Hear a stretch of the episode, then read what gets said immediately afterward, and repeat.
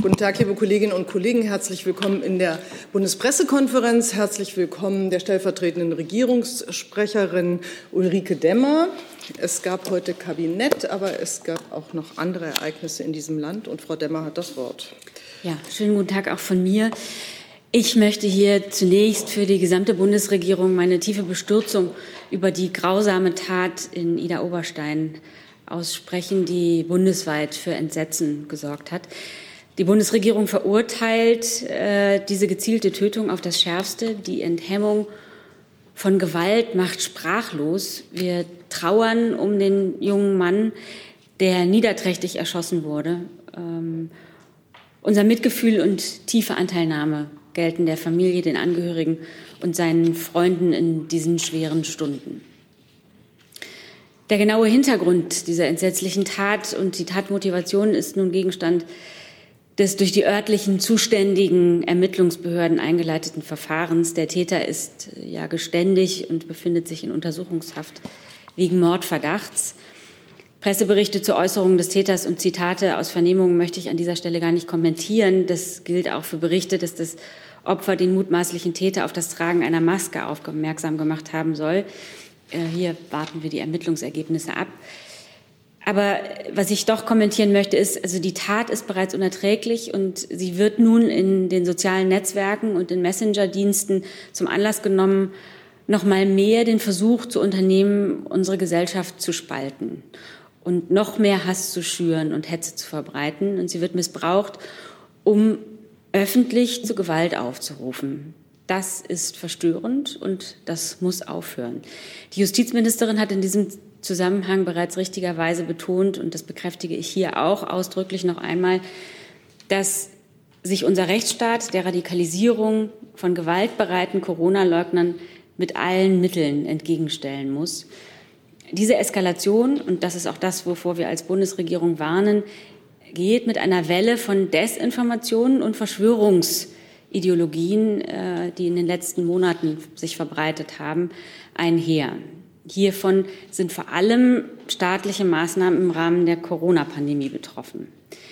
Dass durch Hetze und Aufrufe zu Gewalt Menschen konkret gefährdet werden, zeigt nicht zuletzt der versuchte Brandanschlag auf ein Impfzentrum in Sachsen aus der vergangenen Woche, auch gab es in den vergangenen Monaten schwere Ausschreitungen und Gewalt bei Protesten gegen die staatlichen Corona-Maßnahmen gegenüber Medienvertretern und auch Polizistinnen und Polizisten.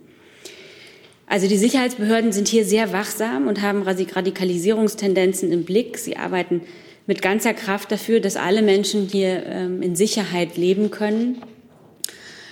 Ähm, bei allen Anstrengungen ist natürlich ein hundertprozentiger äh, Schutz, eine hundertprozentige Sicherheit nicht zu gewährleisten. Aber die Sicherheitsbehörden betrachten im Rahmen ihres gesetzlichen Auftrags die aktuellen Entwicklungen sowie die zunehmenden Radikalisierungen einiger Akteure der Querdenkerproteste sehr aufmerksam.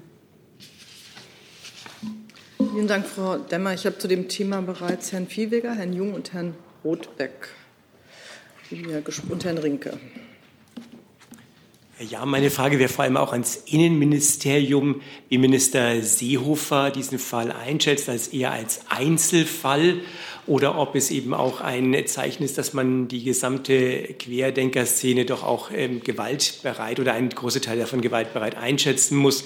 Es gab ja zum Beispiel auch vom ähm, Kriminalbeamten und von anderen äh, in der Zwischenzeit Bewertungen äh, in die Richtung, dass es doch eine Verschwörungsgewalt, also Gewaltbereitschaft unter Verschwörungstheoretikern gibt. Lassen Sie mich vielleicht ein paar äh, Worte vorweg sagen, auch wenn Frau Demmer eigentlich alles ähm, gesagt hat. Ähm, auch ich möchte ähm, erwähnen, dass diese Tat in Ida Oberstein abscheulich ist und bestürzend. Diese Tat zeigt ein dramatisches Ausmaß an Verrohung in der Gesellschaft. Nach allen Erkenntnissen, die wir bisher haben, handelt es sich ähm, um einen Einzelfall, um einen zwar extremen Einzelfall, eben, aber eben doch um einen Einzelfall, von dem wir nun keine generalisierenden Rückschlüsse ziehen können. Ganz allgemein möchte ich ähm, zu der Querdenker-Szene sagen, zu der Frage, ähm, nach den Erkenntnissen des BMI und der Sicherheitsbehörden verkleinert sich diese Szene Gleichzeitig gibt es aber einen radikalen Kern, der sich auch weiterhin radikalisiert. Und diesen Kern, diese Szene haben wir und die Sicherheitsdienste sehr differenziert im Blick.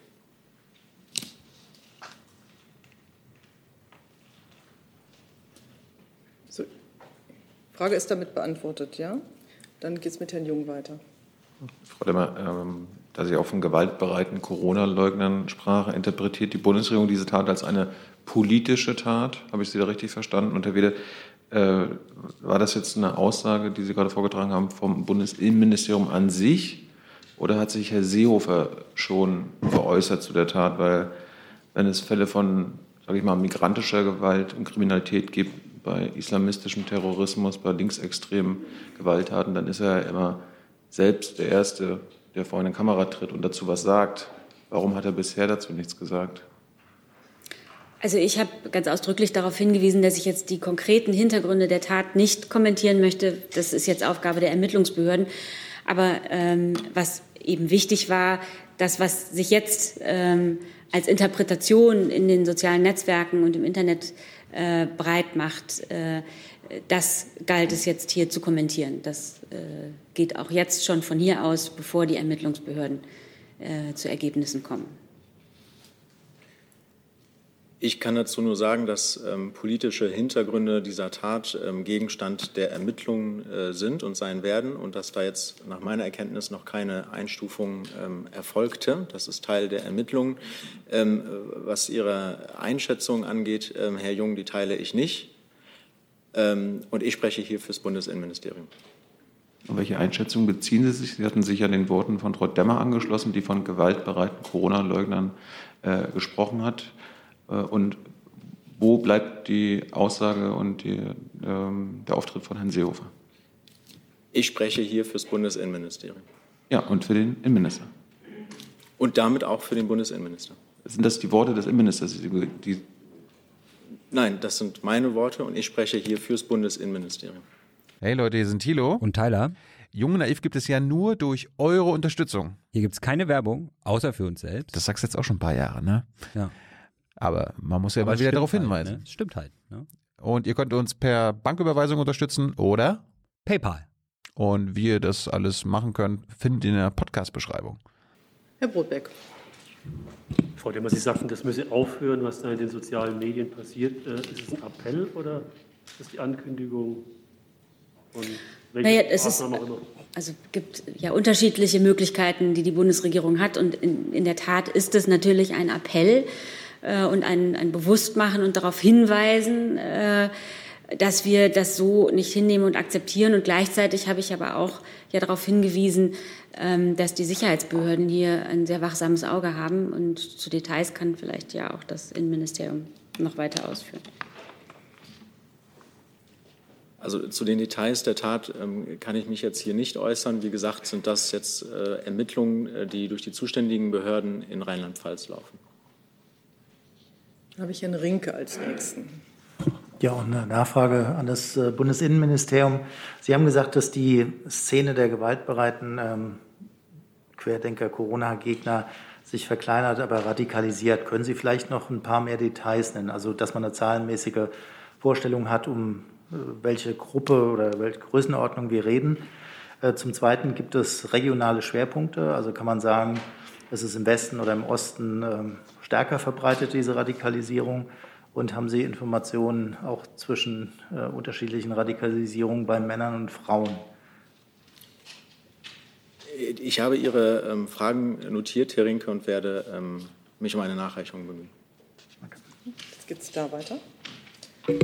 Ja, man, können Sie mich hören?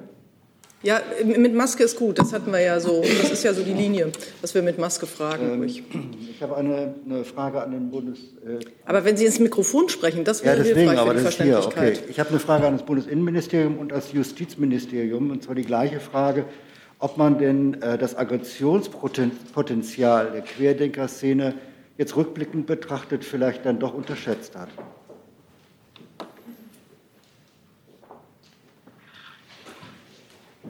Die Sicherheitsbehörden haben sich in ähm, der jüngsten Vergangenheit äh, sehr eindeutig dahingehend geäußert, dass diese Gefahr der Querdenker und vor allem dieses radikalen, extremen Kerns der Querdenker nicht zu unterschätzen ist und dass hier auch durchaus mit Gewalttaten ähm, zu rechnen sein musste. Wir haben ja auch in der Vergangenheit schon ähm, Gewalttaten äh, gegen Sachen äh, erlebt. Frau Demmer hatte den Brandanschlag ähm, erwähnt. Insofern, ähm, die Sicherheitsbehörden äh, haben sich hier sehr klar dazu positioniert, diese Gefahr zu benennen und sie auch ganz gezielt in den Blick zu nehmen. Dann habe ich den Kollegen Lange hier vorne. So, dann geht es mit dem Kollegen Geers weiter. Achso, anderes Thema. Gut, dann andere Liste. Dann geht es mit dem Kollegen Reitschuster weiter. Der hat eine Frage an Frau Demmer und stellt sie online. Sie sprechen von einer Radikalisierung und Zuwachs von Hass und Aggression, schreibt er. Ist das für Sie auch Anlass für eine selbstkritische Reflexion? Das ist großgeschrieben, dass Sie. Hätte die Regierung etwas anders machen können und sollen? Also durch die Pandemie und die in diesem Zusammenhang notwendigen Maßnahmen ist tatsächlich eine neue Form von Extremismus entstanden. Das Bundesamt für Verfassungsschutz, wie schon gesagt, betrachtet im Rahmen seines gesetzlichen Auftrags diese aktuellen Entwicklungen äh, und eben auch die zunehmende Radikalisierung, von denen der Kollege eben auch äh, gesprochen hat, einiger Akteure in diesen Protesten sehr genau. Ich möchte aber trotzdem hier noch mal darauf hinweisen, dass das Interesse dabei nicht einer grundsätzlich kritischen Haltung der Bundesregierung gegenüber gilt, sondern unser Interesse gilt den Gewaltaufrufen und Angriffen auf unsere Demokratie. Äh, und deshalb hat eben das Bundesamt für Verfassungsschutz ein neues bundesweites Sammelbeobachtungsobjekt eingerichtet, das die demokratiefeindliche oder sicherheitsgefährdende Delegitimierung des Staates im Vordergrund sieht. Also es geht hier nicht darum, dass wir, äh, wir uns nicht mehr mit Kritik äh, an äh, den äh, am Tun der Bundesregierung auseinandersetzen wollen, sondern es geht letztlich darum, dass alles, was gewaltverherrlichend oder äh, radikal äh, in Erscheinung tritt, da haben wir ein wachsames Auge. Herr Jung nochmal zu diesem Thema. Hat denn das Innenministerium und die äh, angeschlossenen Behörden jetzt irgendwas veranlasst seit der Tat? Und äh, wann ist mit einer Äußerung von Herrn Seehofer zu rechnen? Das Bundesinnenministerium hat sich hier heute äh, geäußert und eine äh, Veranlassung jetzt über die Prüfung und Ermittlung in diesem Einzelfall ähm, gibt es bislang nicht. Ist der Minister in Berlin? Ist der Minister in Berlin? Der Innenminister ist nach meinem Wissen in Berlin. Jetzt geht es mit Frau Kling weiter. Ich hätte noch eine Frage ähm, zu den Möglichkeiten, eben wie man diese äh, Aufrufe zu Gewalt und so weiter verbieten kann. Konkret geht es ja um Telegram und äh, mir ist einfach überhaupt nicht klar, wie, was man tun könnte, außer auf freiwillige Kooperation von Telegram zu hoffen. Also ich kann vielleicht ganz allgemein sagen, natürlich ist es der Bundesregierung wichtig, dass es keinen rechtsdurchsetzungsfreien Raum gibt, also keinen Raum, in dem es eben nicht äh, äh, der Rechtsstaat auch mit seinen Regeln gilt. Bei Messenger-Diensten ist die Rechtslage eben eine andere in Bezug auf die Geltung des Netzwerkdurchsetzungsgesetzes und da müsste vielleicht das BMJV sich nochmal zu äußern. Vielen Dank. Also ich kann, äh, da ich mich jetzt zum ersten Mal äußern, ähm, äußere, auch noch mal darauf hinweisen, die Bundesjustizministerin hat sich zu dieser Tat geäußert, hat ihre Bestürzung zum Ausdruck gebracht. Und ähm, was jetzt die Reaktionen aus dem Bereich der Sicherheitsbehörden angeht, ähm, hatte sich der Kollege aus dem Bundesinnenministerium schon geäußert. Und ich kann das für das Bundesjustizministerium sagen, dass die Bekämpfung der Hasskriminalität, insbesondere im Internet, in dieser Legislaturperiode eine hohe Priorität für uns hatte. Zu nennen ist dabei insbesondere das Gesetz zur Bekämpfung der Hasskriminalität, äh, das entsprechende Strafverschärfungen vorgenommen hat und auch die ähm, Ermittlungen gegen solche Kriminalität erleichtert. Und ähm, was jetzt die Entwicklung von Messenger-Diensten angeht, so ist äh, zunächst richtig, dass das äh, Netzwerkdurchsetzungsgesetz reine Individualkommunikation zwar nicht erfasst, aber wenn solche Messenger-Dienste Funktionen anbieten, die denen von sozialen Netzwerken entsprechen, dann kann das je nach Umständen des konkreten Falls eben auch davon erfasst werden. Äh, das sieht man auch daran, dass das Bundesamt für Justiz ja im Moment ein Verfahren gegen den Anbieter von Telegram führt. Ähm, eine Nachfrage dazu bitte. Das Verfahren ist ja schon einige Wochen am Laufen. Gab es da irgendeine Reaktion von Telegram? Zu den Einzelheiten des Verfahrens kann ich mich wie üblich im Moment nicht äußern, weil das ja noch läuft. Jetzt geht es nochmal da weiter. Ja, ich möchte gerne meine Frage von eben auch noch an das Justizministerium stellen, inwieweit oder ob ähm, das Aggressionspotenzial der Querdenker-Szene im Rückblick betrachtet dann vielleicht auch unterschätzt worden ist. Also das, ähm, das äh, Gesetz, das ich eben genannt habe, ähm, betrifft ähm, strafbare Hasskriminalität, egal äh, aus welcher Richtung die kommt. Dann habe ich eine Frage äh, des Kollegen Jordans von AP, der sich an das Innenministerium richtet, äh, auch zu diesem Thema. Aus, Social, äh, aus dem Social-Media-Profil des Täters zeigt sich, dass er sich vor allem für rechte Politiker und Medien interessierte. Auch der ehemalige Verfassungsschutzchef Maaßen war auf seiner Followerliste. Sehen Sie in Äußerungen dieser Politiker und Medien eine Quelle, aus der sich extremistische Querdenker befeuern?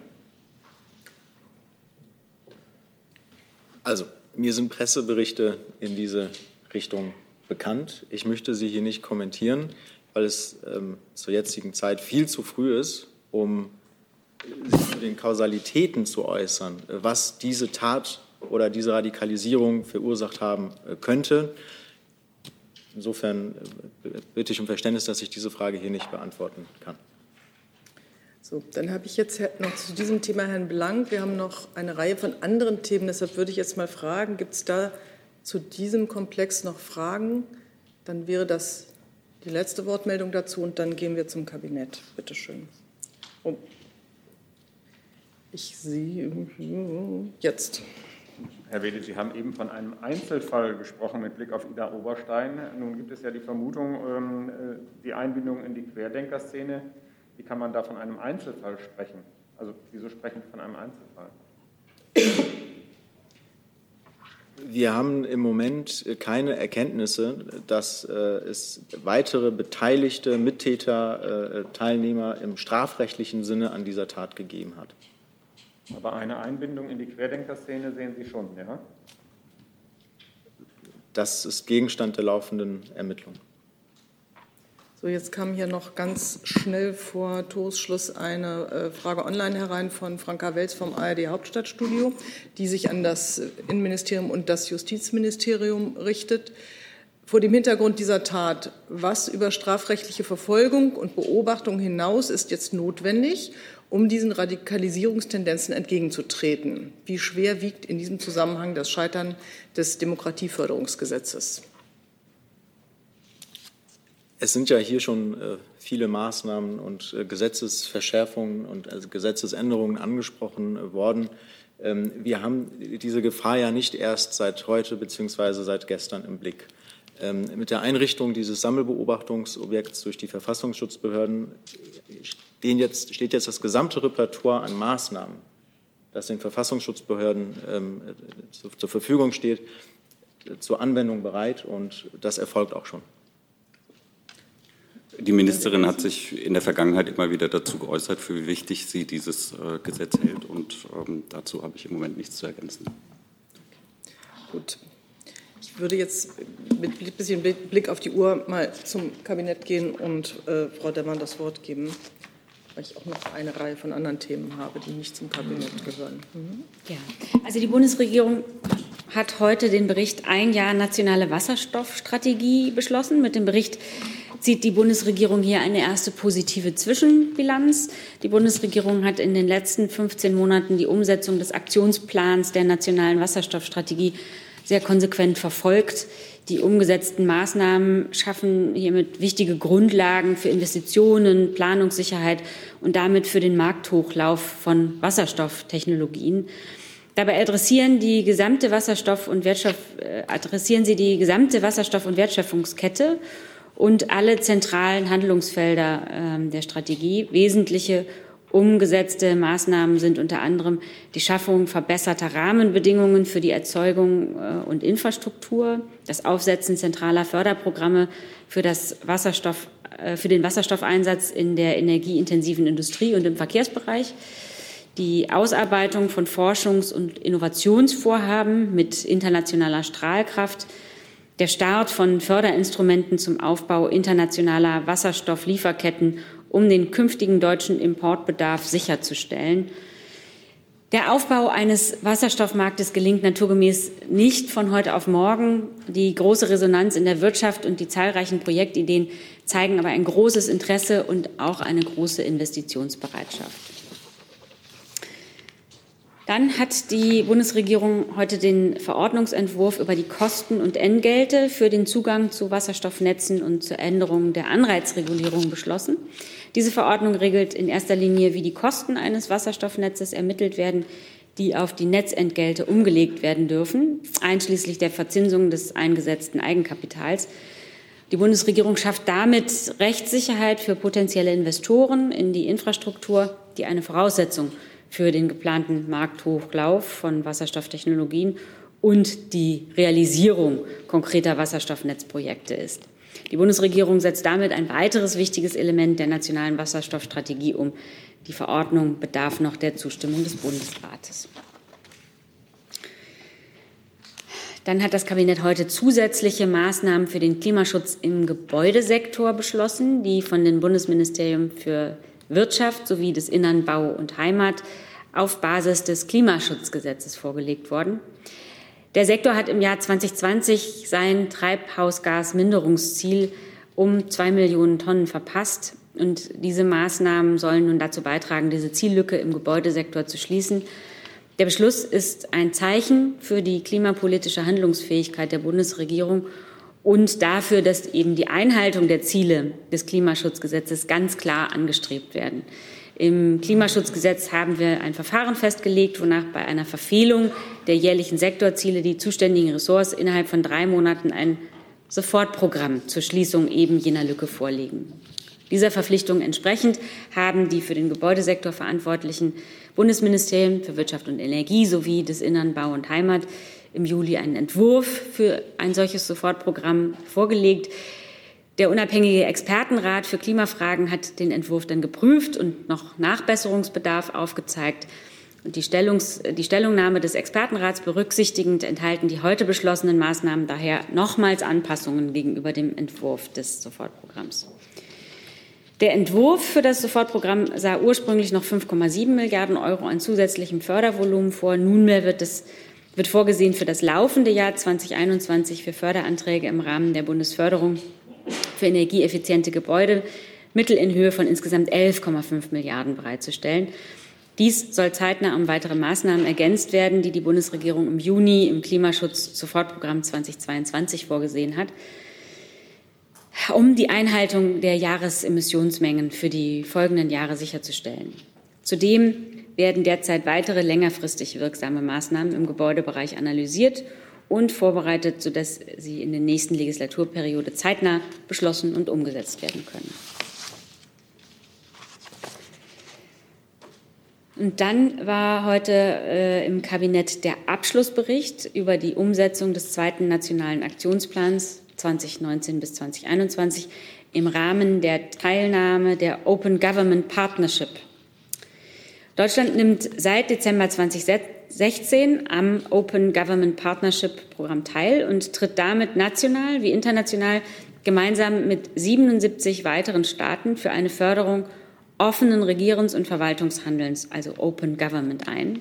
Dazu gehören Transparenz und Teilnahme, die Bekämpfung von Korruption sowie die Nutzung neuer Technologien zur Lösung gesellschaftlicher Herausforderungen. Die Bundesregierung legt in dem Bericht Rechenschaft über die erreichten Meilensteine aus den auferlegten Selbstverpflichtungen ab. Der zweite nationale Aktionsplan enthält neun Verpflichtungen der Bundesregierung und erstmals fünf Verpflichtungen der Länder Nordrhein-Westfalen, Schleswig-Holstein und Sachsen. Und zwei Jahre nach der Verabschiedung konnten 45 der insgesamt 68 Meilensteine des Aktionsplans auch vollständig erreicht werden. 20 Meilensteine befinden sich noch im Umsetzungsprozess Der Bericht wird wie alle Publikationen im Rahmen des Open Government Partnership online zur Verfügung gestellt. Darin können Sie dann auch nähere Details zu den einzelnen Vorhaben finden. Die Teilnahme am Open Government Partnership ist ein fortlaufender Prozess zur Erarbeitung von Aktionsplänen, deren Implementierung und letztlich deren Evaluierung. Im Juni hat die Bundesregierung bereits den dritten nationalen Aktionsplan vorgelegt. Auch den finden Sie online. So, und das war ja heute die letzte Kabinettssitzung. Und deswegen möchte ich Sie tatsächlich auch mit ein paar Zahlen äh, und einer Statistik zum Abschluss der Legislaturperiode beglücken. Es war tatsächlich insgesamt die 158. Sitzung in dieser Legislaturperiode. Es wurden insgesamt 1925 Kabinettvorlagen behandelt, darunter 488 Gesetzentwürfe und 237 Verordnungen. Es gab drei Klausurtagungen. Zwei davon haben in Schloss Meseberg stattgefunden, 2018 und 2019. Und dann gab es 2018 auch noch eine in Potsdam. Durchschnittlich dauerte eine Kabinettssitzung 42 Minuten. Ich kann Ihnen verraten, die heutige war insofern ziemlich durchschnittlich. Die längste äh, hat eine Stunde und 50 Minuten gedauert, die kürzeste nur neun Minuten. Wer die Gesamtdauer der Sitzung in der 19. Legislaturperiode wissen will, 111 Stunden und 48 Minuten. Da ja auch das allgemeine parlamentarische Fragewesen immer wieder von Interesse ist, es gab 35, nee, 35 große Anfragen. Auch interessant ist, dass es eine Steigerung um 133,3 Prozent ist. Es gab 11.651 kleine Anfragen. Hierbei handelt es sich um eine Steigerung von 195,7 Prozent.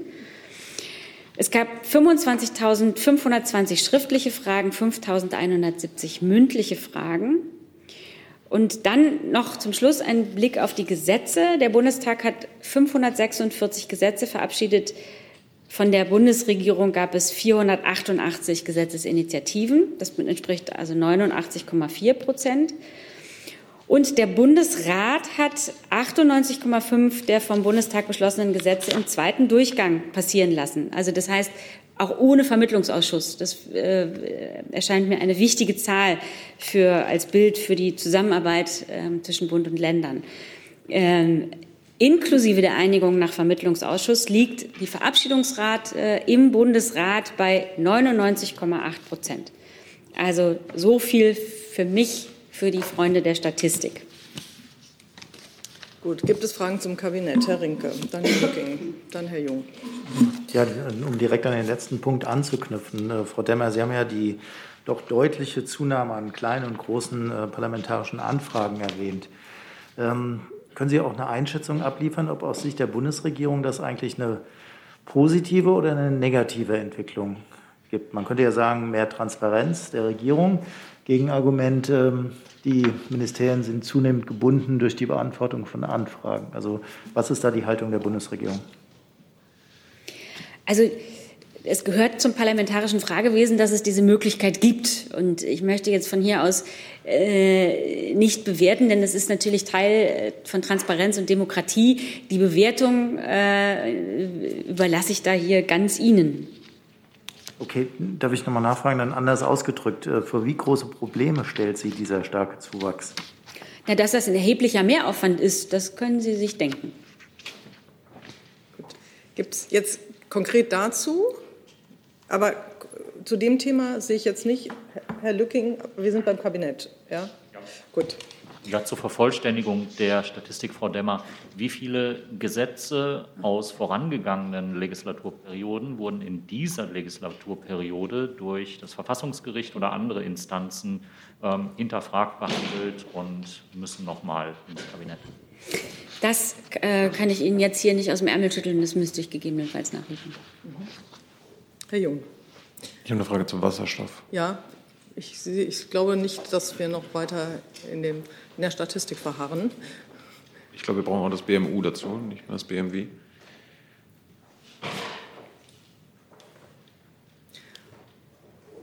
Ich, kann schon mal das BMW fragen. Können Sie uns den Stand bei der Wasserstoffallianz mit Marokko und dem Bau des Referenzwerks nennen? Das wird ja auch Thema gewesen sein.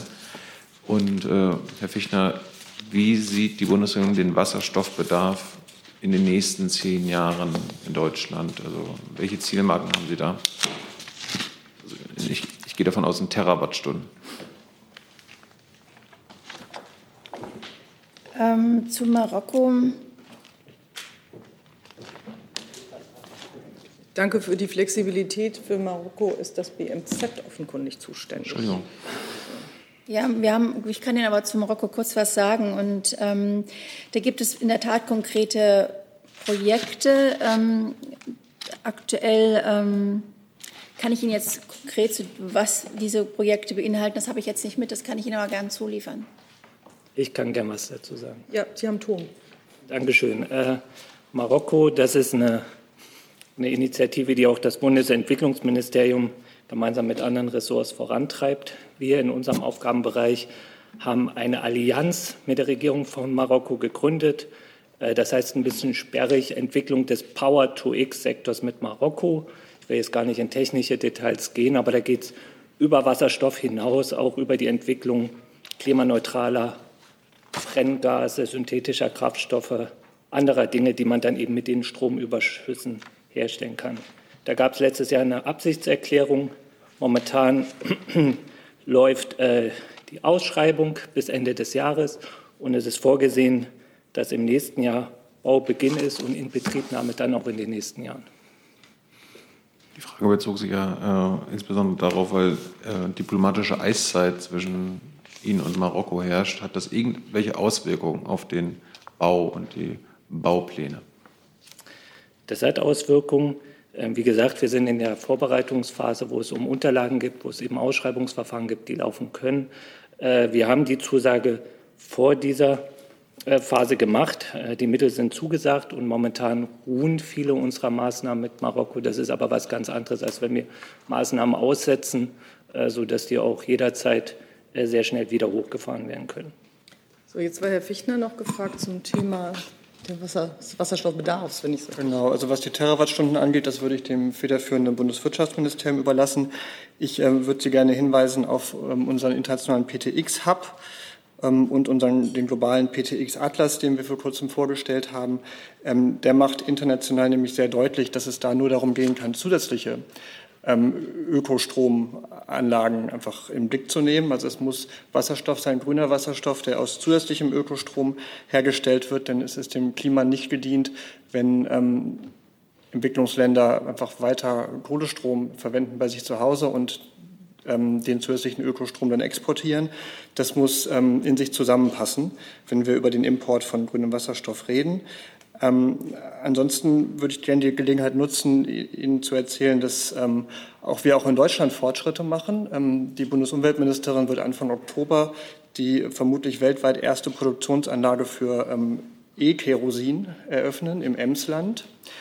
Das ist auch ganz wichtig, dass wir in Deutschland diese Fortschritte machen, denn die Logik ist ja so, dass wir ähm, erstmal bei uns zeigen wollen, wie es geht, um dann hinterher auch mit guten Argumenten die Technologie exportieren zu können. Da kann Deutschland viel leisten im Anlagenbau. Und äh, so wird dann aus dieser Klimaschutzlösung auch ähm, eine Exportchance für Deutschland. Sie wollten zu den Terawattstunden sagen. Vielleicht. Ja, zu, die, die, äh, zu, den konkreten Terawattstunden, da liegt mir jetzt nichts vor. Aber ähm, was wir natürlich haben, was wir wissen, dass Wasserstoff eine immense Bedeutung hat, beziehungsweise der Markthochlauf auch von Wasserstoff eine immense Bedeutung hat äh, für unsere Industrie, für die Stahlindustrie, für die chemische Industrie. Insofern sind unsere Anstrengungen, auch Förderbemühungen, Förderbemühungen ähm, sehr hoch, um den Wasserstoff zu einem schnellen Markthochlauf zu bringen. Die genaue Terawattstunde, das kann ich Ihnen jetzt nicht sagen. Vielleicht können Sie es nachreichen, weil das. Ich äh, bemühe also, mich darum. Und Herr Deutschmann, ich verstehe Sie richtig, durch diese Diplomat, also diese, durch diesen, diese Ruhe in dem Projekt verzögert sich der Bau dieses Referenzwerks in Marokko. Habe ich Sie richtig verstanden? Wir sind noch gar nicht in der Bauphase, wir sind in der Ausschreibungsphase. Das sind Dinge, die ja dann auch ohne direktes Zutun von uns Aber selbst laufen. da verzögert sich das jetzt alles. Es ist zu vermuten, dass es zu Verzögerungen kommt. Gibt es weitere Fragen zu Wasserstoff? Gibt es Fragen zu Gebäude und Klima, was im Kabinett eine Rolle spielte? Ähm, es gibt eine Klimafrage, die gehört nicht ganz zu Gebäude, aber die würde ich jetzt in, dem, in diesem Kontext jetzt hier aufrufen. Die kommt von Herrn Jordans äh, von AP und richtet sich an das Umweltministerium. Die Sitzpositionen sind gerade günstig. Wie bewertet die Bundesregierung die Ankündigung Chinas, sich nicht weiter an der Finanzierung von Kohlekraftwerken im Ausland zu beteiligen? Wird das irgendwie irgendwelche Auswirkungen auf den Kohlepreis bzw. den Kohleausstieg in Deutschland haben? Die Frage. Ja, was jetzt die zweite Weiterung angeht, müsste ich erstmal drüber nachdenken. Aber insgesamt bewerten wir das sehr, sehr positiv, was wir da gestern vom chinesischen Staatspräsidenten gehört haben. Sie erinnern sich vielleicht, dass wir im G7-Kontext, also unter den großen Industriestaaten, uns sehr dafür eingesetzt haben und dass sie auch erfolgreich waren mit Großbritannien zusammen, dass ähm, die G7-Staaten plus Südkorea eben die ähm, Exportfinanzierung für Kohlekraftwerke einstellen. Ähm, und jetzt haben wir vom bislang größten staatlichen Kohlefinanzierer weltweit, nämlich von China, gestern diese klare Aussage gehört. Das ist insofern ein sehr wichtiger Schritt in Richtung weltweiter Kohleausstieg. Wir konnten bereits in den letzten Jahren beobachten, dass auch Kohleprojekte anderer Schwellenländer wie Brasilien oder Indien gestrichen wurden. Ähm, gleichzeitig darf man natürlich auch nicht vergessen, dass es in China selbst nach wie vor äh, viel zu viele Genehmigungen für neue Kohlekraftwerke gibt. Und also vielen Dank dafür. Ähm, die, dann haben wir noch das Thema Open Governance Partnership. Also, pardon, ja, nicht gesehen. Entschuldigung. Nochmal zu China fragen. Ähm, äh, auch nochmal an Herrn Fichtner eine Nachfrage. Also Sie haben jetzt gesagt, das ist ein sehr positiver Schritt. Können Sie sagen, welche anderen Länder noch in der Kohle, also in der externen Kohlefinanzierung aktiv sind? Sie haben gesagt, China ist der größte. Äh, wer sind denn jetzt die Länder, die das noch machen? Und gibt es eine neue Initiative der Bundesregierung, äh, dass man China möglicherweise auch noch dazu bringt, äh, den Ausbau von Kohle in dem Land selber ähm, zu ändern? Ähm, Sie werden sich erinnern, dass es in Südkorea und Japan in der Vergangenheit noch Länder waren, die da aktiv waren. Wir haben von all diesen Ländern jetzt Aussagen gehört, dass sie das damit aufhören. Insofern kennen wir keinen relevanten ähm, Kohlefinanzierer mehr. Das heißt, wenn man jetzt in einem Entwicklungsland ein Kohlekraftwerk bauen will, dann gibt es niemanden mehr, der einem das hinstellt.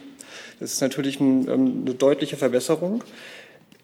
Ähm, das heißt, das heißt, es zeigt, das macht auch Mut für, ähm, für die Klimakonferenz in Glasgow, weil es zeigt, dass, dass der Dialog mit China erste Ergebnisse bringt. Natürlich haben wir noch viele weitere Wünsche an China ähm, mit Blick auf, auf das, was im Land passiert. Ähm, aber trotzdem ziehen wir erstmal dieses positive Fazit aus der Generalversammlung gestern. Ich gucke ein bisschen auf die Uhr, weil wir noch, ich noch eine ganze Reihe Themen auf dem Zettel haben. Ist die Frage noch relevant? Nur, nur ganz kurz, hat das irgendwelche Auswirkungen, die, die chinesische Ansage, auf die deutsche Industrie? Es gibt ja so Siemens Energy, äh, die Kohlekraftwerke weltweit bauen. Das richtet sich wahrscheinlich an das Wirtschaftsministerium, ja. nehme ich an. Nein, das, wir begrüßen, äh, also wir, diese Maßnahmen in China kommentieren wir nicht. Das Bundesumweltministerium hat dazu alles gesagt. Ähm, wir haben unser die Bundesregierung hat entschieden, dass es auch keine Deckung mehr für Geschäfte im Bereich der Erdölförderung das gehört und natürlich auch zur Kohleförderung mehr gibt. Das ist alles, was ich dazu sagen kann. Zu einzelnen Privat, ähm, äh, privaten Unternehmen kann ich ja nichts sagen. Was sind Ihnen Privatunternehmen bekannt, die weltweit Kohlekraftwerke bauen? Aus Deutschland? Ich kann Ihnen dazu nichts sagen. Dann können wir das Thema Kohle, glaube ich, verlassen. Dann hat Herr Kolberg, äh, Bundesfinanzministerium, noch einen Nachtrag zu Montag.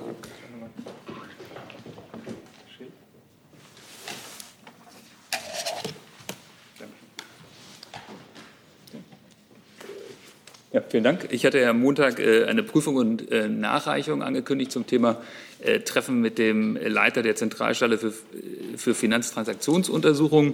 Wie bereits am Montag in der Regierungspressekonferenz mitgeteilt, hat ein Treffen am Montag stattgefunden. Es hat aber auch es hat aber zuvor keine weiteren Treffen gegeben. Die dahingehenden Presseberichte waren also zutreffend. Das Protokoll der Regierungspressekonferenz wurde am Montag dementsprechend angepasst und die Nachlieferung ergänzt. Äh, ich bitte meine irrtümlichen Aussagen zu entschuldigen. Vielen Dank. Gibt es da noch Fragen zu? Dann danke ich für die Aufklärung, Herr Kolberg. Ähm, ich, jetzt brauchen wir, glaube ich, mal das Verteidigungsministerium, weil es eine Reihe von Fragen gibt ähm, zu der Frage der Besetzung. Und Herr Viehweger war, glaube ich, der Erste, der mir dazu äh, einen Fragewunsch zugerufen hatte. Ja, Herr Embold, ähm, dahinter, genau. Ähm, es gibt äh, Berichte, dass ein ähm, Mitarbeiter im Verteidigungsministerium durch den MAD quasi enttarnt worden sei wegen rechtsextremistischer Verbindungen. Meine Frage ist, inwieweit können Sie das bestätigen? Und hat dieser Mitarbeiter auch in sicherheitsrelevanten Themen gearbeitet? Es das heißt ja, dass er jetzt aus sicherheitsrelevanten Themen herausgenommen sei. Ja, vielen Dank für die äh, Frage. Äh, das BMVG hat heute den parlamentarischen Raum über laufende Ermittlungen zu einem Mitarbeiter des Ministeriums unterrichtet, und zwar in Form einer Obleuteunterrichtung. Es geht um einen Verdachtsfall im Bereich Rechtsextremismus und bei der betroffenen Person handelt es sich um einen zivilen Beschäftigten. Außerdem wurden die Parlamentarier über zwei Verdachtsfälle aus dem KSK unterrichtet, die sich auf Geschehnisse beziehen, die mehrere Jahre zurückliegen, die aber bei kürzlichen Ermittlungen zutage gekommen sind. Das haben Sie bereits in einigen Medien gelesen. Ähm, wir bitten um Verständnis, dass wir wie immer zu Einzelpersonalmaßnahmen keine Angaben machen können. Aber eins ist ganz klar, Extremismus hat im BMVG und in der Bundeswehr keinen Platz. Jeder einzelne Fall ist einer zu viel, jedem Hinweis wird nachgegangen. Und die aktuellen Fälle zeigen auch, die Maßnahmen greifen. Ähm, es gilt eine Nulltoleranzlinie und wir werden weiter alles daran setzen, Extremisten aus der Bundeswehr zu entfernen bzw. von der Bundeswehr fernzuhalten. Nachfrage. Hm? Bitte. Kann ich davon ausgehen, wenn der Referent jetzt nicht mehr in sicherheitsrelevanten Tätigkeiten ist, dass er vorher in sicherheitsrelevanten Tätigkeiten war? Ich kann zu den äh, Fällen äh, wie üblich äh, zu Einzelpersonalmaßnahmen keine Angaben machen. Herr Lücking, Sie hatten auch Bedarf. Ja, meinerseits trotzdem noch mal die Bitte, mit welchen Aufgaben dieser Mitarbeiter betreut war und vor allen Dingen, welche Sicherheitsüberprüfung in welcher Stufe ähm, gefordert war für den Dienstposten und ob diese durchlaufen worden ist oder ob die noch lief. Ich habe viel Verständnis für Ihre Nachfragen. Ähm, trotzdem muss man ähm, hier noch mal betonen, es handelt sich um ein laufendes Verfahren und es, wir haben nicht die Möglichkeit, ähm, ähm zu Einzelpersonalmaßnahmen und zu den laufenden Ermittlungen hier weitergehend Stellung zu nehmen. Das verhindert aber, dass wir diesen Fall wirklich bewerten können. Also die in Rede stehenden Abteilungen haben eine große Sicherheitsrelevanz und äh, die Informationslage dazu ist, äh, ja, muss ich so sagen, sehr dürftig. Ja, wir, haben, wir sprechen hier über einen Verdachtsfall und ähm, die verschiedenen ähm, Rechtsgüter sind auch gegeneinander abzuwägen. Ähm, die Menschen, die hier betroffen sind, haben immer auch Persönlichkeitsrechte und haben Anspruch auf ein entsprechendes ordentliches Verfahren. Und deswegen können wir an der Stelle leider zu ähm, den weiteren Details zu den Einzelpersonalmaßnahmen und auch zu den laufenden Ermittlungen keine weiteren Angaben machen. Herr Jung? Können Sie sagen, ob dieser Mitarbeiter aktuell im Verteidigungsministerium tätig ist? Und ähm, wie ist der MAD aufmerksam geworden auf diesen, auf diesen Verdacht? Wurde der MAD aufmerksam gemacht und dann hat er geprüft oder ist da eine standardmäßige Überprüfung erfolgt worden? Also nach meinen Erkenntnissen handelt es sich um ähm, Erkenntnisse aus dem BMVG und aus dem eigenen Bereich selber heraus. Aber wie eben schon gesagt, ich bitte um Verständnis. Weitere Informationen zu ähm, dem Fall kann ich hier nicht liefern. Aber der Mann ist aktuell noch tätig im Ministerium. Ich bleibe bei dem, was ich gesagt habe. Ja, was war denn das? Ja, dass wir zu, weitere, zu weiteren Details der laufenden Ermittlungen und zu den Einzelpersonalmaßnahmen und dem konkreten Fall keine weiteren Informationen hier preisgeben dürfen. So, ich sehe dazu keine weiteren Fragen. Dann hat Herr Warwick eine Frage zur Bundestagswahl. Ähm, die diesjährigen Bundestagswahlen werden nur von vier OSZE-Beobachtern aus drei Ländern begleitet. 2017 waren das noch 59 Beobachter und Experten aus 25 Ländern. Da würde mich interessieren, wie erklärt die Bundesregierung diese Differenz und glaubt sie, dass diese vier Beobachter ausreichen, bei über 60 Millionen Wahlberechtigten diesen Wahlprozess entsprechend zu begleiten? Ist das eine Innenministeriumsfrage? Frage, denke ich, BMI und AA ist ja auch ein OSZE Beobachtungskommission involviert. Naja, es geht ja darum, wer in der Regierung dafür zuständig ist. Also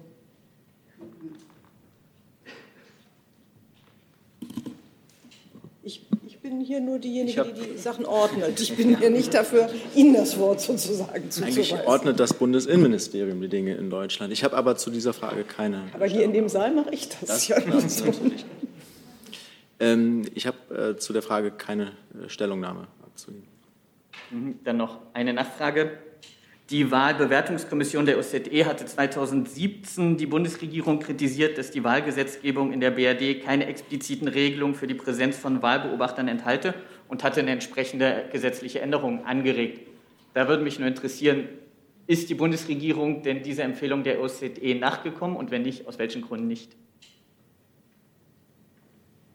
Dazu habe ich keine Information. Entschuldigung, aber ich meine, ich habe zum einen eine Frage gestellt, wie dieser Abfall von 59 Wahlbeobachtern zu vier von der Bundesregierung erklärt wird und ob eine sehr explizite OSZE-Empfehlung zu einer gesetzlichen Verankerung von Wahlbeobachtung bei Bundestagswahlen durchgeführt wurde von der Bundesregierung. Da erwarte ich schon eine Antwort und nicht einfach eins, dazu nehme ich keine Stellung. Also Ich habe jetzt äh, keine Information äh, dazu vorliegen. Ich werde gerne prüfen, ob wir da äh, eine Gesetzesänderung vorgenommen haben in der Vergangenheit. Und können Sie noch eine Bewertung vorlegen, ob aus Sicht des BMI vier Wahlbeobachter ausreichen, eine Wahl? Ich glaube, wir haben das jetzt verstanden, weil Sie das jetzt wiederholen. Ja, Also- aber es gab ja, es gab ja keinerlei Antwort. Ja, aber nicht jeder Sprecher ist ein wandelndes Lexikon und er hat ja gesagt, er bemüht sich darum, das nachzuliefern. Also aber könnte Herr Warwick, wenn ich das, äh, wenn ich kurz ergänzen kann, wenn Sie mir das- kurz das signalisieren, dann kriegen Sie auch Ton. Jetzt haben Sie auch welche. Ähm, Ich kann ergänzen, weil das, glaube ich, in einer der letzten Pressekonferenzen schon an dieser Stelle Thema war. Und äh, da hatte, wenn mich nicht alles täuscht, Herr Seibert auch darauf hingewiesen, dass ODIA für diese Wahl, äh, also das Büro äh, der OSZE, für, das für Wahlbeobachtungen zuständig ist oder die Agentur, ähm, dass äh, Ihre Anfrage an die zu richten ist. Und die kann Ihnen sicherlich auch Auskunft geben, auch zur Zahl der Wahlbeobachter. Mich hat ja die Einschätzung der Bundesregierung interessiert. Aber Gut. Aber Sie haben auch nach der Zahl, nach dem Abfall der, in der Zahl gefragt. Und das ist eine Frage, die Sie an ODIA richten sollten. Gut, jetzt bleiben wir bei der OSZE, gehen aber nach Russland. Die Kollegin Tana Sitschuk von der Ukraine, ukrainischen Nachrichtenagentur fragt zu den Wahlen in Russland. Die Sonderbeobachtungsmission der OSZE in der Ukraine hat am 18. und 19. September Busse und andere Fahrzeuge registriert, die Menschen mit äh, aus den besetzten Gebieten der Ostukraine nach Russland zur Teilnahme an den Parlamentswahlen und zurückbrachten. Wie bewertet die Bundesregierung solche Verfahren und erkennt die Bundesregierung die Abhaltung von Wahlen zur russischen Staatsduma auf, besetzten, auf der besetzten ukrainischen Insel Krim an? Ich weiß nicht, wer sich da Also ich kann ganz allgemein anfangen und Frau Sasse kann sicher ergänzen. Also ähm, wie wir hier auch schon gesagt haben, die Bundesregierung nimmt die Vorwürfe von Wahlbeobachtern und russischen Oppositionspolitikern, es sei bei der Durchführung der Wahlen und bei der Stimmauszählung zu massiven Unregelmäßigkeiten gekommen, sehr ernst. Ich darf diesbezüglich auch auf die Äußerungen, da wird, wie gesagt, auch Frau Sasse noch was zu sagen können, auf die Erklärung des Außenministers Heiko Maas gestern am Rande der Vereinten Nationen Generalversammlung in New York verweisen. Ähnlich hatte sich ja auch am Montag schon der EU-Außenbeauftragte Josef Borrell im Namen der äh, Europäischen Union geäußert. Ganz unabhängig von diesen Vorwürfen erfüllt es die Bundesregierung mit Sorge, dass Russland im Vorfeld der Duma-Wahlen und wegen des zunehmenden Drucks auf Opposition und Zivilgesellschaft an gesellschaftlicher Vielfalt und demokratischer Partizipation verloren hat. Zudem die illegale Annexion der Krim stellt eine Verletzung der territorialen Integrität und Souveränität der Ukraine dar und wird von Deutschland nicht anerkannt. Daraus folgt für uns, dass wir natürlich auch die Durchführung der Wahlen auf der von Russland annektierten Krim nicht anerkennen. Auch die systematische Ausgabe russischer Pässe an Bewohner der von Separatisten kontrollierten Gebiete im Donbass in der Ukraine, das sind inzwischen 600.000, wodurch diese Personen die Stimmabgabe bei den Duma-Wahlen ermöglicht wurde, ist ein Verstoß gegen internationales Recht.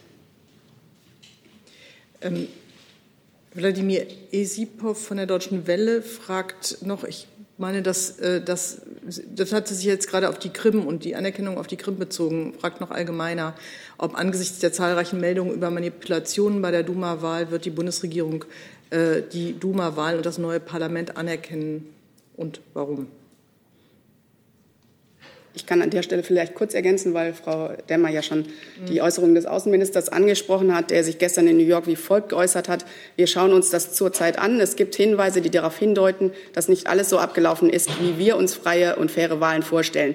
Das wird in der nächsten Zeit zu beurteilen sein, aber wir nehmen die Vorwürfe sehr ernst. Ähm, mit, wenn ich den Satz hier herausgreifen darf, das wird in der nächsten Zeit zu beurteilen sein. Ich denke, damit beantwortet sich die Frage, die Sie gerade gestellt haben. Und im Übrigen schließe ich mich den Ausführungen von Frau Demmer zur Beurteilung der Wahlen und auch ähm, äh, zur Einbindung der Krim äh, vollumfänglich an. Gibt es weitere Fragen dazu? Dann habe ich Herrn Geers als Nächsten. Ich habe eine Frage ans Wirtschaftsministerium, vermute ich mal. Es geht um den Gasmarkt und die Lage hierzulande, die Preisentwicklung auf den Gasmärkten. In dem Zusammenhang äh, werden ja viele Ursachen genannt, warum die Gaspreise steigen. Und eine Ursache oder eine mögliche Ursache interessiert mich ganz besonders. Es gibt Äußerungen, vielleicht sind es auch Spekulationen, die da lauten, Russland verknappe seine Lieferungen ähm, und komme seinen Lieferverpflichtungen nicht nach. Deshalb die Frage, haben Sie da von Seiten des Wirtschaftsministeriums irgendwelche Erkenntnisse, dass dem so sein könnte? Und sind diese Äußerungen bekannt? Und wir sind ihm auch nachgegangen. Nach unserer Kenntnis erfüllt Russland die bestehenden Lieferverträge. Sie haben ja verschiedene Gründe angesprochen. Ähm, das ist das, der, der harte Winter zum Beispiel, aber auch die konjunkturelle Entwicklung, die erhöhte Gasfrage, die Konjunktur in Ostasien, ähm, auch Brände ähm, in Sibirien spielen eine Rolle. Aber zu bewussten Missachtung der bestehenden Lieferverträge ist uns nichts bekannt. So, Herr, dazu Herr Viehweger. Ja. Und Frau Kling, wollten Sie dazu noch mal nachfragen oder ist es nee, damit erledigt? Hm? Bitte. Also ich kann das noch ergänzen. Nach aktuellem so, Kenntnisstand ist Gazprom bislang seinen Verpflichtungen aus dem geltenden russisch-ukrainischen Gastransitvertrag nachgekommen. Herr Viehweger. Meine Frage wäre, gibt es Veranlassung, diese Entwicklung für das Wirtschaftsministerium äh, Maßnahmen zu ergreifen, dass ja doch mit dieser kurzfristigen Verdreifachung des äh, Gaspreises ja auch, ähm, sei es Wirtschaft, sei es aber auch Verbraucher, doch sehr stark treffen wird. Äh, gibt es da Ideen, wie man dem gegen, entgegenwirken könnte? Vielleicht sogar mit Blick auf äh, den zusätzlichen Bau von Gaskraftwerken. Das ist ja auch immer wieder eine Debatte. Ähm, wir beobachten die Lage auf dem Gasmarkt sehr genau und äh, kontinuierlich natürlich auch die Gasmarktpreise. Ich habe Ihnen auch gerade so ein paar Gründe genannt, weshalb äh, es auch zu einem kurzfristigen Preisanstieg gekommen sein könnte. Ähm, wir sehen aber auch, dass der Markt reagieren muss äh, und dass es eine, eine, eine marktspezifische Situation ist, also dass die Unternehmen reagieren müssen. Wir, werden, wir sehen derzeit keine ähm, Notwendigkeit einzugreifen staatlicherseits. Ähm, zum Beispiel gibt es ja auch, wenn ich sage, der Markt reagiert, es gibt Norwegen, die äh, das Fördervolumen erhöhen. Also insofern reguliert sich ja zum Teil der Markt. Herr Jung? Wann plant die Bundesregierung den Erdgasausstieg? Das ist derzeit kein Thema. Ja, Brauchen die, aber wenn Sie klimaneutral werden wollen, das, da haben Sie ja ein Datum genannt, dann müssen Sie ja auch aus Erdgas aussteigen. Die Bundesregierung äh, steigt, also die, die, ähm, die, Bundesrepublik steigt aus Atomenergie aus, wir steigen aus der Kohleindustrie aus. Ähm, wir brauchen äh, derzeit Gas noch als Brückentechnologie, äh, bis äh, die erneuerbaren Energien komplett stehen.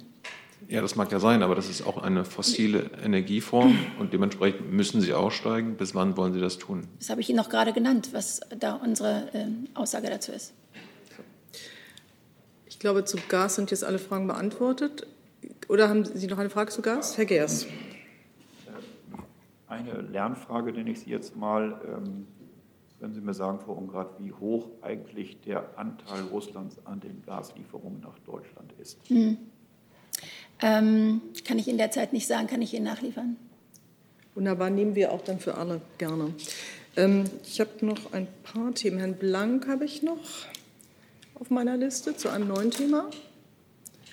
Ja, ähm, ich denke mal, das Gesundheitsministerium ist da auch gefragt, aber zunächst mal Frau Demmer. Nachdem die aber es wäre gut, weil das Gesundheitsministerium habe ich auch noch eine andere Frage. Zettel.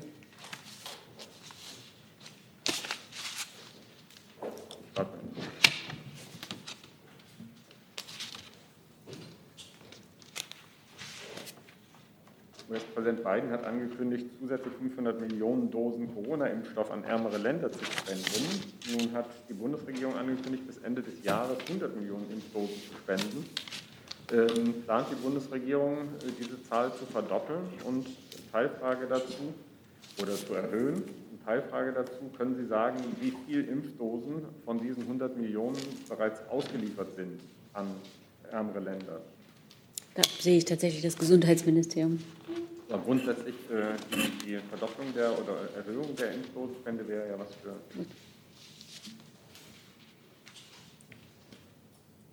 Also mir ist jetzt nicht bekannt, dass es aktuelle Überlegungen dahingehend gibt, über die 100 Millionen, die vereinbart sind, äh, hinauszugehen. Ähm, darüber hinaus die exakten abgegebenen Liefermengen habe ich jetzt auch nicht vorliegen. Ähm, ein Großteil ähm, ist ja bereits ähm, auch schon ähm, abgegeben worden. Ähm, ich habe jetzt hier nur Teillieferungen, die an Drittstaaten abgegeben wurden, aber ich glaube, das hilft Ihnen in dem Zusammenhang jetzt wenig. Vielleicht könnten Sie das nachliefern. Es gab ja, ja mal die Ankündigung, dass man äh, AstraZeneca-Dosen ähm, Anfang August hat man es angekündigt, an Afghanistan, Äthiopien, Sudan, Tadschikistan, Usbekistan liefern will. Ist davon schon was geliefert? Und mich würde da auch in diesem Zusammenhang interessieren, äh, wird überhaupt noch an Afghanistan, also quasi die Taliban, werden da noch Lieferungen laufen von Corona-Impfstoffen oder hat man das jetzt erstmal eingefroren? Also jetzt ganz, ganz konkret, ähm, im ähm, September sind Abgaben an Namibia, Ägypten und Ghana vorgesehen. Ähm, darüber hinaus muss ich mich tatsächlich schlau machen, wie die weiteren Abgaben in der kommenden Zeit aussehen. Auch die Mengen würden ja interessieren dann, also wenn ja. Also zu detaillierten Mengen kann ich jetzt hier, wie schon gesagt, auch keine Auskunft geben, aber nur damit das nicht untergeht. Also die, ich möchte gerne nochmal für die Bundesregierung äh, unterstreichen, die hohe Bedeutung, die äh, die globalen Anstrengungen im Kampf gegen äh, die Pandemie äh, hat äh, und da auch nochmal auf das schon herausragende deutsche Engagement hinweisen ähm, zur globalen Impfstoffversorgung. Äh, die Zahl, die ich nennen kann, ist eben zum Beispiel 1,62 Milliarden Euro zur Impfstoffbeschaffung durch die Initiative COVAX.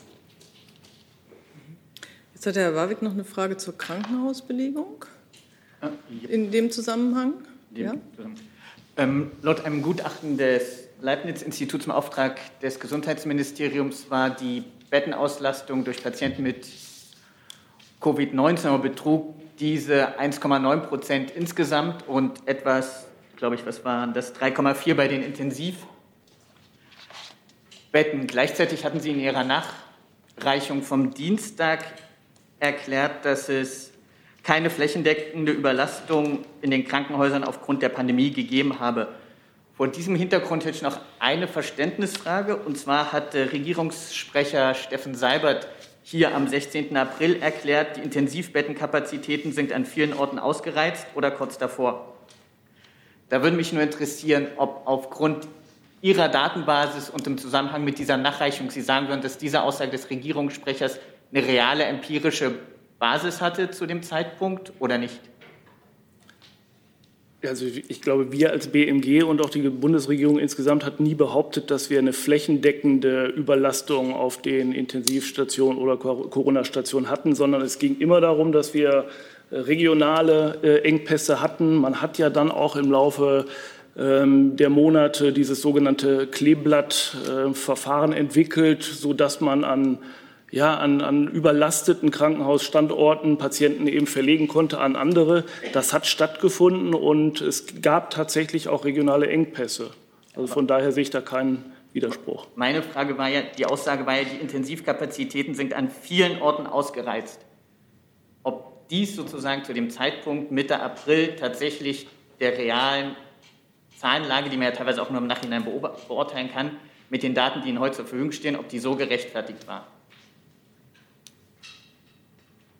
BMG wird über Zahlen verfügen und sagen, das war im April, gab es an vielen Orten diese Kapazitätsauslastung oder nicht? Aber ich weiß jetzt nicht, worauf Sie hinaus wollen. Also natürlich ähm, trifft die Bundesregierung äh, Aussagen äh, aufgrund von Daten und Zahlen, die äh, im Zusammenhang äh, in der Zusammenarbeit mit dem RKI erhoben werden und äh, nicht ins Blaue hinein. Hm? Gut, aber es gibt sozusagen diese Nachreichung von gestern, wo gesagt wurde, es gab nie eine Kapazitätsüberschreitung oder auch nicht am Rande vom Bundesgesundheitsministerium. Es gab die Aussage von Herrn Seibert, Genau, aber da hat der Kollege. Zuvor, dass das an vielen Orten der Fall war. Und ich finde es da völlig nachvollziehbar, dass man da nachfragt. Gibt's, da gibt es einen gewissen Widerspruch in der Darlegung und ob das Gesundheitsministerium, wie Sie diese Aussage von Herrn Seibert im April bewertet. Ich sehe den Widerspruch so nicht, aber das sei Ihnen natürlich unbenommen. Ähm, wenn an vielen Orten in dieser Bundesrepublik äh, es zu Kapazitätsengpässen gekommen ist, hat das für den Einzelnen schon mal dramatische Folgen. Denn äh, möglicherweise sind da Menschen nicht so behandelt worden, äh, ärztlich, wie das notwendig gewesen wäre, weil es Engpässe gegeben hat. Dass es die nicht flächendeckend gegeben hat, ändert ja nichts daran, dass es nicht doch äh, für das Gesundheitssystem äh, Probleme gegeben hat. So, Herr Ratschester, Sie können das äh, wiederholte Senden von Erinnerungen einstellen. Ich habe Ihre Frage noch auf dem Schirm und äh, auch in meinem Kopf und vor mir. Und es geht hier auch um die Unterbelegung. Äh, er schreibt, der Lockdown wurde vor allem mit dem Ziel Flattering the Curve begründet. Ziel war nicht die Senkung der absoluten infizierten Zahlen, sondern die zeitliche Streckung. Und jetzt kommt die Frage, finden Sie dieses Ziel zwar sinnvoll angesichts einer im Schnitt ganzjährigen 16 Prozent Unterbelegung, nicht neue Erinnerungen senden, dann geht das nämlich hier weg. In den Krankenhäusern, einschließlich der Intensivabteilungen, wie ich es Ihrem hier bereits am Montag abgesprochenen Gutachten entnehme. Vielleicht hast du auch angesprochen, aber es steht abgesprochen da. So. Also vielleicht noch mal ganz grundsätzlich der Hinweis. Ähm, wir sind ja in Deutschland insgesamt bislang sehr, sehr gut durch diese Pandemie durchgekommen. Und ähm, das hat ja auch gerade dazu beigetragen, dass die Krankenhäuser im Großen und Ganzen nicht überlastet wurden. Und ähm, auch vielleicht noch mal zu der Nachreichung von vorgestern. Die, die Zahlen haben den gesamten Jahreszeitraum ja beleuchtet und eben nicht einzelne Schwerpunktmonate, wo die Belastung besonders hoch war. Und ich glaube, das ist auch ähm, noch mal eine gute Antwort auf die Frage von Herrn Reitschuster. Jetzt habe ich noch Herrn Rinke mit anderen Themen auf meinem Zettel von ganz am Anfang. Herrn Jung auch noch mal. Den habe ich jetzt eigentlich nicht mehr, aber ähm, ich sehe, dass Sie sich melden. Ich gucke aber auch auf die Uhr, weil wir sind jetzt schon über einer Stunde angekommen. Ja. Ich hätte eine Frage an das Außen- und Wirtschaftsministerium. Es geht um den U-Boot-Streit Australien. Ähm, da hätte ich ganz gerne gewusst, ob äh, denn dieser Streit äh, Auswirkungen auf das Programm des Außenministers ähm, in New York hat, weil ja ein Treffen offenbar des Französischen mit dem amerikanischen Außenminister gestrichen wurde und wie das Wirtschaftsministerium diese Verquickung ähm, von handelspolitischen Themen äh, mit diesem U-Boot-Deal sieht seitens Frankreichs. Danke. Ich würde mal anfangen. Ja, bitte. Entschuldigung. Bevor ich auf das Thema AUKUS eingehe, Herr Rinke, ähm, würde ich gerne Herrn Blank noch ähm, äh, kurz nachreichen, welche, äh, was die Zahlen zu COVAX und die Abgaben angeht, weil Sie ja ausdrücklich auch nach Usbekistan gefragt haben und ich die Zahlen dabei habe. ähm, also insgesamt hat äh, Deutschland 5.106.960.000 Dosen geliefert, also 5,106960 Dosen insgesamt ans Ausland geliefert. Davon 3, 5 Millionen rund über COVAX und 1,5 Millionen bilateral abgegeben. Zu den bilateralen Abgaben äh, Deutschlands, das ging auch unter anderem an Usbekistan. Ähm, das waren, soweit ich weiß, 356.000 Dosen am 10. September. Auch Tadschikistan ist bedient worden, äh, beispielsweise auch andere Länder in Afrika, Mauretanien zum Beispiel, ähm, Sudan äh, auch mit äh, 357.600 ähm, Dosen. Also ähm, wir, wir bemühen uns weiter. Ähm, Frau, Frau Demmer hatte die Bemühungen im Rahmen von COVAX geschildert. Wir bemühen uns weiter ähm, um eine gerechte Verteilung der Impfstoffe weltweit. Und jetzt zur Frage von Herrn Rinke zu Orcus. Ähm, Sie haben äh, sicher gesehen, Herr Rinke, ähm, dass äh, der Außenminister sich auch gestern zu diesem Thema äh, in New York geäußert hat und äh, deutlich gemacht hat, ähm, dass äh, das, was wir dort sehen, vieles schwieriger gemacht hat und dass er auch befürchtet, dass es eine Zeit lang noch schwieriger bleiben wird. Er kann den Ärger unserer französischen Freundinnen und Freunde gut verstehen, hat er deutlich gemacht. Das, was dort entschieden worden ist und die Art und Weise, wie diese Entscheidung zustande gekommen ist, ist irritierend und es ist ernüchternd, nicht nur für Frankreich. Soweit die Äußerung des Außenministers.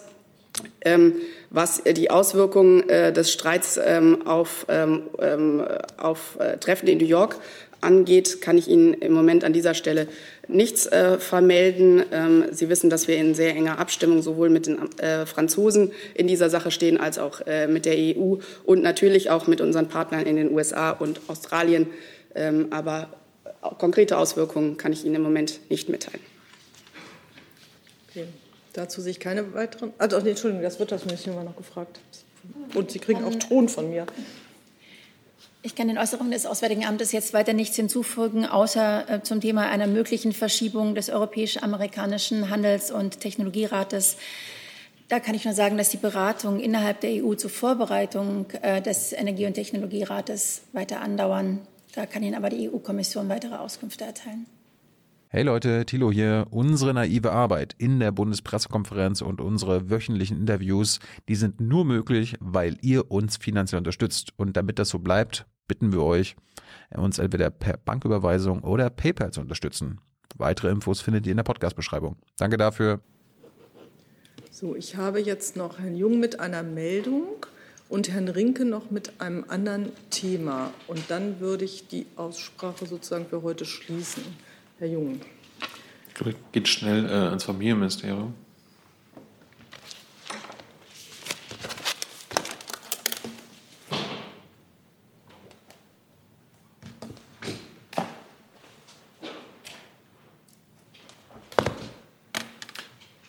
in der Top-1-Liste, die veröffentlicht wurde, ähm, zum Kabinett steht ein Beschluss über die Wahrnehmung der Rechte der Bundesregierung nach Artikel 104 Absatz 2 Satz 4 und Artikel 104c Satz 3 des Grundgesetzes drin.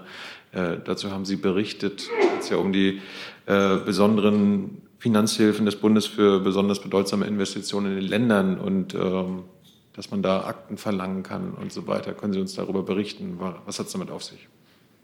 Worum geht es? Ich kann Ihnen die Antwort dazu gerne nachreichen. Okay. Herr Rinke.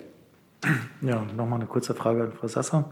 Es geht um das Thema Iran. Ähm, der Minister hat ja gestern angemahnt, äh, dass die Iraner nicht erst in wenigen oder in etlichen Wochen nach Wien zurückkehren sollen. Äh, da es eine Reihe von bilateralen Gesprächen mit dem iranischen Außenminister gab, wollte ich nur kurz wissen, ob Sie uns sagen können, ob die Iraner jetzt ihre Rückkehr nach Wien beschleunigen. Vielen Dank, Herr Rinke. Ähm, es ist so, dass der Außenminister sich gestern Abend in New York ähm, mit seinem iranischen Kollegen getroffen hat und äh, sich danach auch gegenüber der äh, Presse äh, geäußert hat. Er hat deutlich gemacht, dass wir schnell ein konkretes Datum für die Rückkehr zu Verhandlungen in Wien brauchen und dass, dass diese Verhandlungen und Gespräche in Wien so schnell wie möglich wieder beginnen müssen, nicht erst in Monaten.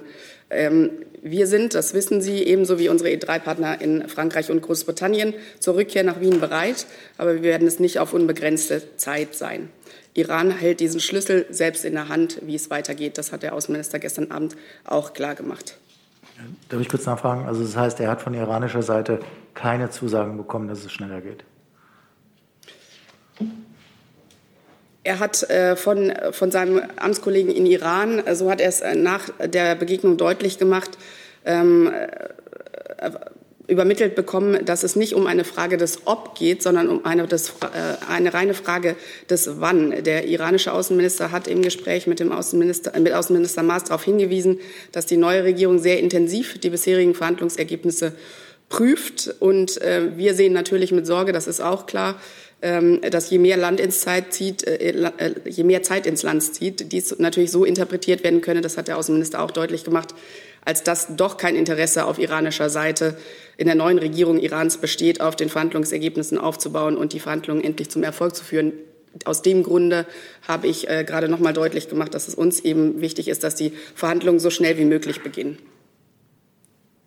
Wieder beginnen, muss ich an der Stelle sagen. Das habe ich aus dem Wirtschaftsministerium noch. Kommen, glaube ich, noch Zahlen, oder? Genau, es kommen noch Zahlen. Es sind noch Zahlen offen. Zum einen äh, Ihre Anfrage, Herr Jung, zur Wasserstoffstrategie. Äh, bis 2030 sehen wir einen Wasserstoffbedarf von ca. 90 bis 110 Terawattstunden. Äh, um einen Teil des Bedarfs zu decken, sollen bis 2030 in Deutschland Erzeugungsanlagen von bis zu 5 Gigawatt Gesamtleistung einschließlich der dafür erforderlichen Offshore- und Onshore-Energiegewinnung entstehen. Das entspricht einer grünen Wasserstoffproduktion von bis zu 14 Terawatt und einer benötigten erneuerbaren Strommenge von bis zu 20 Terawatt. Und dann fehlt auch noch eine Gaszahl, eventuell. Äh, Gas, die Kollege ist zwar gerade, also der Journalist ist zwar gerade weg, aber Gas bezieht Deutschland vor allem aus Norwegen, Russland und den Niederlanden. Die Zahlen ähm, liegen uns aber nicht vor. Die müssten Sie bitte bei den relevanten Verbänden erfragen. Das wird Herrn Gers sicher auch noch erreichen. So, ich hoffe, ich habe niemanden übersehen. Ich habe das Thema Polen irgendwie noch auf meinem Blatt, aber das ist, glaube ich, gut. Ich sehe, ich sehe einen Kopfschütteln. Ich danke herzlich unseren Gästen für ihr Kommen, danke für viele Fragen und schließe die Pressekonferenz.